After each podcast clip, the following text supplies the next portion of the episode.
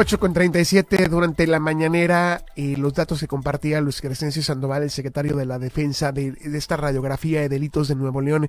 Me llama la atención que el primer delito del cual habla es el de extorsión, del crecimiento del delito de extorsión en el Estado. Agradezco eh, a los amigos del Centro de Integración Ciudadana para platicar del tema que ya lo hemos abordado con ustedes. Está Salvador Jaques eh, al respecto para hablar justamente el tema de fraudes, el tema de extorsión. Salvador, ¿cómo estás? Buenas noches. Hola, ¿qué tal, José Luis? Buenas noches. Un saludo a toda tu audiencia. Muchas gracias por este espacio que nos brinda. Gracias, Salvador. A ver, cuéntanos un poquito, ¿cómo, cómo, estamos en los indicadores de ese delito? Bueno, fíjate que uno de, de los modos operandi que hemos visto que han venido en crecimiento son los fraudes, pero a través de redes sociales. Ok. Llámese Facebook, WhatsApp, Twitter, Instagram.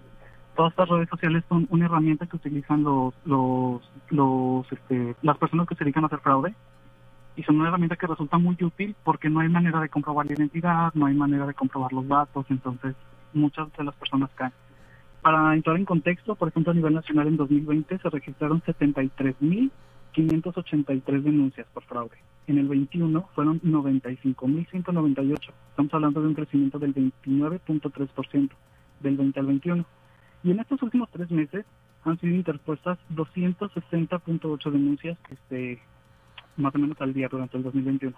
A decía, los últimos tres meses del 2022 se han registrado 24.087 denuncias, lo que nos da un promedio de 267 denuncias al día a nivel nacional.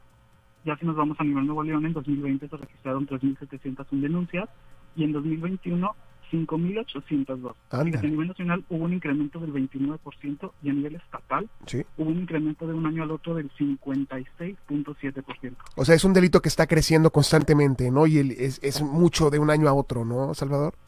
Sí, es un aumento este grandísimo. Y más si, nos vamos a nivel estatal, te digo, es más del 50% de lo que aumentó de un año a otro. Este, en los primeros tres meses del, del 2022, aquí en Nuevo León se han registrado 1.368 denuncias, por ejemplo.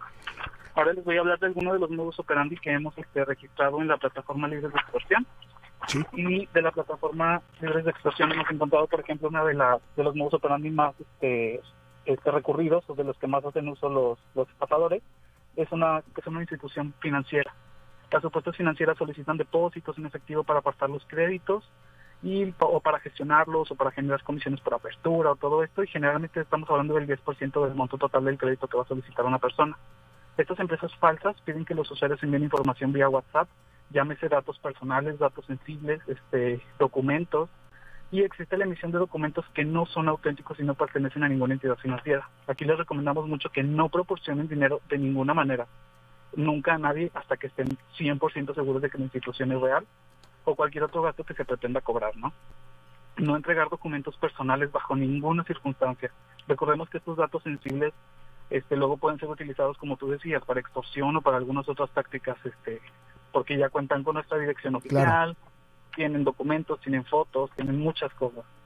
Este, no dar información y realizar este, nada a través de Facebook, WhatsApp o cualquier otra plataforma que no esté resguardando nuestros datos. Recordemos que la política de privacidad de Facebook no se hace responsable porque nosotros compartamos datos. Entonces, no hay a quien responderle y no hay quien responda por este tipo de cosas. Este, también está, por ejemplo, la compraventa en redes sociales, que este es otro de los modos operandi que hemos visto. Eh, ofrecen muebles o otras mercancías y a través de redes sociales solicitan pago de depósitos, por ejemplo, para apartar el producto y ya solicitado el producto bloquean a las personas. Este, por ejemplo, recibimos el caso de una, una empresa que se hacía llamar La Costa, que vendían muebles, y supuestamente una de nuestras usuarias pidió muebles hace cinco días, pidió una camilla para unas pestañas, entonces le dan una dirección que estaban en Oaxaca, todo súper legal, hasta donde ella pudo verlo. Una vez que entrega el depósito, la bloquea. Y entonces ya no tuvo a quien responderle. Habló con una persona que se hacía llamar Daniel, pero pues ella no está segura de que se llamara así. La dirección no existe. Entonces todo este tipo de cosas se pudieron haber evitado si ella hubiera este pues revisado en Google la dirección o que hubiera revisado que antes la conducir la empresa existiera. Este tipo de cosas. Y esta parte es bien importante porque nos han obligado, desgraciadamente, esta realidad, Salvador, a ser mal pensados o tenemos que eh, eh, dudar de, muchas situaciones, pero definitivamente a como está la situación, tenemos que hacerlo. Estoy seguro que todo esto y mucho más que nos pueden alertar en la, en la página libre de extorsión con ustedes, Salvador, donde, donde podemos revisar más detalles de esto que nos debe interesar a todos y estar alerta. Claro, les recomendamos que cuando ustedes sean víctimas de alguna extorsión, de algún fraude, de algún delito de este tipo a través de redes sociales o teléfono, que reporten en la página de Libres de Extorsión o en la aplicación Libres de Extorsión. Recuerden que incluso una vez que las descargamos, la aplicación se encarga de, cuando recibimos una llamada, alertarnos si esta cuenta con algún reporte previo. También pueden hacer sus reportes a través de Civic o a través de WhatsApp al 8122-002828. También nos encuentran en redes sociales como SIG Monterrey, en Facebook, Twitter e Instagram. Muy bien. Gracias, Salvador. Un abrazo. Un abrazo, José Luis. Muchas gracias. Gran fin de semana. Un saludo a los amigos del Centro de Integración Ciudadana. Seguimos con más.